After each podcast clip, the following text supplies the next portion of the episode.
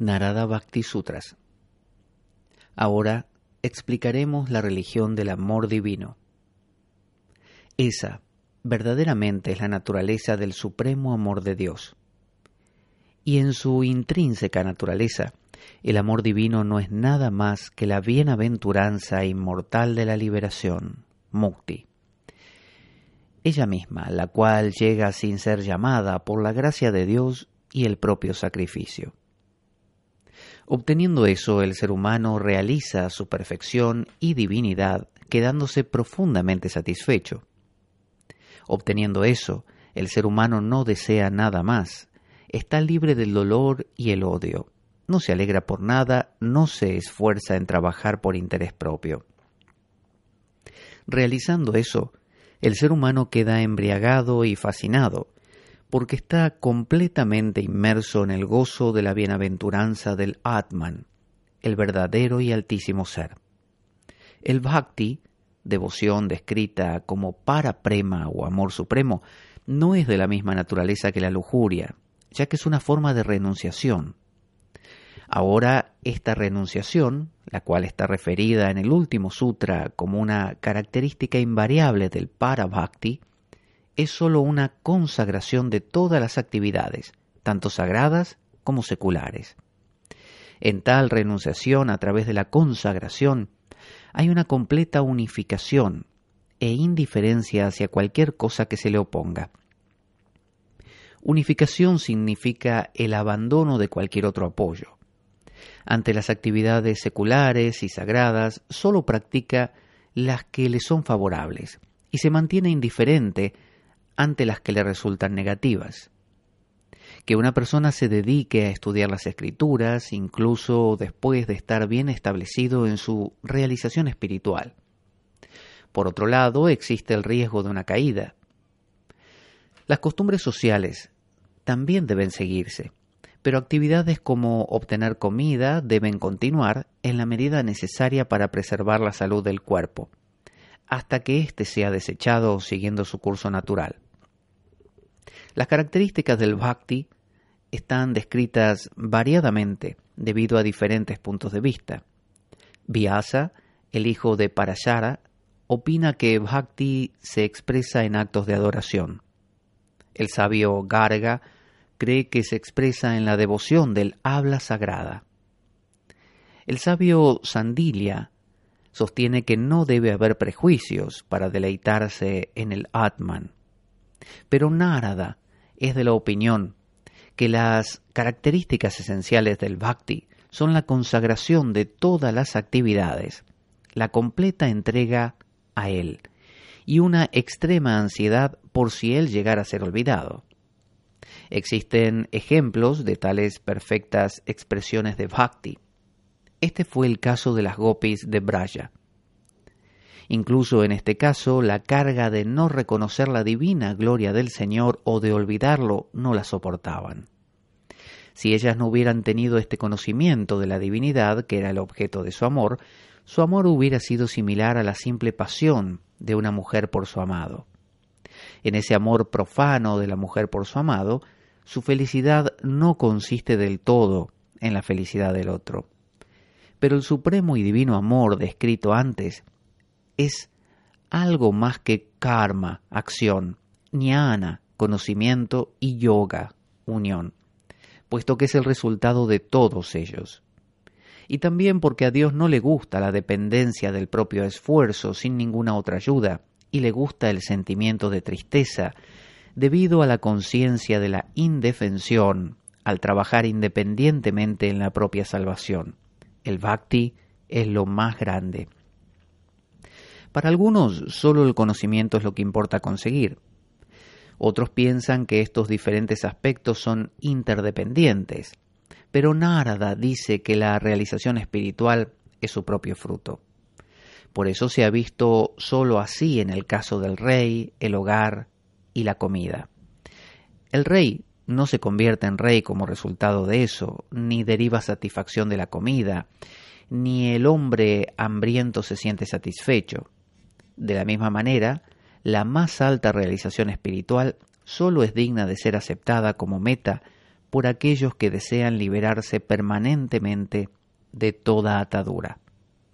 Los maestros describen en himnos y canciones lo siguiente como la realización espiritual.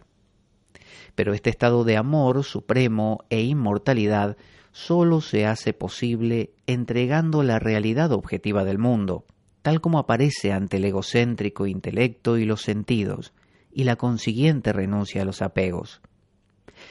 Por un amoroso e ininterrumpido servicio, por escuchar y cantar la gloria de Dios, incluso mientras estás ocupándote en actividades ordinarias de la vida. En primer lugar, se obtiene solo a través de la gracia de grandes almas, o por una pequeña porción de la gracia divina. Pero es extremadamente difícil llegar a encontrar a una gran alma y beneficiarse de su compañía. La influencia de un ser así es sutil, incomprensible e infalible en su efecto. Sin embargo, puede obtenerse por la gracia de Dios y de una encarnación divina solamente, porque en Dios y en sus devotos no hay sentido de diferenciación o diversidad. Tales prácticas deben adoptarse, ya que nos capacitarán para recibir el beneficio de su gracia. Las malas compañías solo sirven para ser esquivadas en todos los sentidos, porque conducen al despertar de la lujuria, la ira, el engaño, la pérdida de la memoria, así como del discernimiento y hacia la ruina final. Aunque emergen como pequeñas ondas, al principio se convierten en un verdadero mar como resultado de las malas compañías. ¿Quién cruza la malla? Aquel que evita todo contacto con los objetos sensoriales, pues tienden a inflamar las pasiones. Aquellos que recurren a las grandes almas, que les sirven, y se liberan de todas sus posesiones para servir a los necesitados.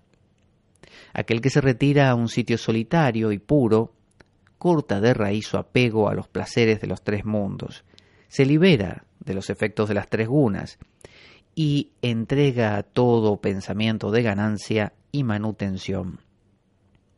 Aquel que entrega los frutos de su trabajo renuncia a actividades egoístas y va más allá de los pares de opuestos, como el placer y el dolor. Aquel que entrega incluso los ritos y ceremonias descritos en los Vedas y tiene constante añoranza de Dios. En realidad él cruza, él cruza esta malla, y arrastra también al mundo para cruzarla. La naturaleza intrínseca de la devoción desafía un análisis preciso, definición o descripción. Es como la experiencia de alegría que un mudo tiene cuando prueba algo dulce. La devoción, sin embargo, se manifiesta a sí misma en uno, quien quiera que sea, cuando te haces apto para que se manifieste gracias a un sadhana constante. Desprovisto de atributos y libre de tendencias egoístas, esa es la naturaleza de una homogénea y subjetiva experiencia global, más sutil que lo más sutil, manifestándose como una experiencia interna. Consiguiendo eso, uno ve y oye solo eso, habla y piensa solo en eso. La devoción secundaria es de tres clases, de acuerdo a las cuales a las cualidades de la mente de la persona en quien se manifieste. Puede clasificarse en tres tipos, sátuica, pura, rayásica, de acción, y tamásica, impura. Cada cualidad precedente conduce mejor al más alto bien que su predecesora. Esta devoción es más fácil de obtener y reconocer que el para bhakti, porque no depende de ninguna otra prueba y es evidente por sí misma, porque adopta la forma de una completa paz mental y supremo gozo. El bhakta, devoto, no tiene motivo de preocupación por las miserias del mundo, pues él ha entregado su propio ser, el mundo, y los Vedas al Señor. Para obtener bhakti no hace falta retirarse de la vida en sociedad, pero los frutos de todas las actividades sociales deben ser entregados al Señor. Mientras estas actividades naturalmente correctas y dando nobles frutos deben continuar. No deberían escucharse historias de ateos, mujeres o riquezas. El orgullo, vanidad y otros vicios deberían entregarse. Dedicando a él todas las actividades, deseos, ira, orgullo, etc., deberían dirigirse solo hacia Él o emplearse solo en la práctica de la devoción a Él. Amor y solo amor, como el de una devota esposa, lo trasciende, el cual trasciende los tres gunas, debería practicarse. Los principales devotos son aquellos que poseen un amor total hacia Dios por sí mismo. Con la trémula voz de la emoción, el vello erizado, los ojos llenos de lágrimas, el cuerpo estremecido, esos devotos purifican no solo a su familia, sino a la tierra que les vio nacer. Ellos imparten santidad a los lugares de peregrinación, llevan a cabo acciones rectas y buenas y dan autoridad espiritual a las escrituras. Cada uno de ellos está lleno con el espíritu de los santos y a través de ellos con el espíritu de Dios mismo. Los padres se regocijan, los dioses danzan de alegría y esta tierra obtiene un sabio. En ellos no hay distinción de casta o cultura, belleza o nacimiento, riqueza o profesión y demás, porque ellos son suyos. No conviene entrar en controversias sobre Dios u otras verdades espirituales, o en méritos comparativos de diferentes devotos. Como hay gran cantidad de puntos de vista y no hay ninguno basado en el mero razonamiento, es conclusivo por sí mismo. Las enseñanzas de las escrituras hechas con amor y devoción a Dios pueden ser discutidas y meditadas, y las prácticas espirituales que fomentan la devoción deberían ejercerse. Aprovechará todo el tiempo a causa de su desapego del placer y el dolor, deseo y ganancia, etc. Ese devoto no malgastará ni siquiera medio segundo. Debería cultivar y preservar virtudes como la no violencia, veracidad, pureza y fe en la realidad espiritual.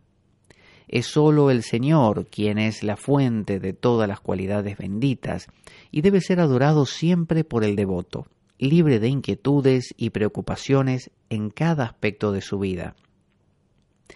Siendo así glorificado, Él, el Señor, se manifiesta a sí mismo y bendice a sus devotos con la realización.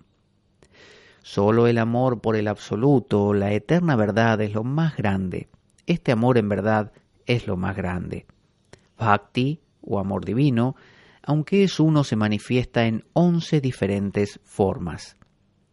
Amor de glorificación de las cualidades benditas del Señor, amor por su encantadora belleza, amor de adoración, amor de constante recuerdo, amor de servicio, amor a Él como amigo, amor a Él como hijo, amor a Él como el de una esposa por su marido, amor de autoentrega, amor de total absorción en Él, amor de dolor por la separación de Él.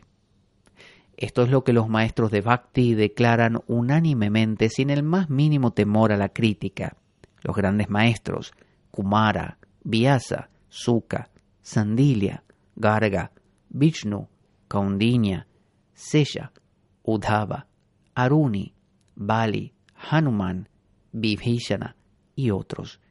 Quien quiera que sea que crea en la auspiciosa palabra de Narada y tenga fe en ella, se convertirá en un amante de Dios y alcanzará la más elevada beatitud y la meta de la vida.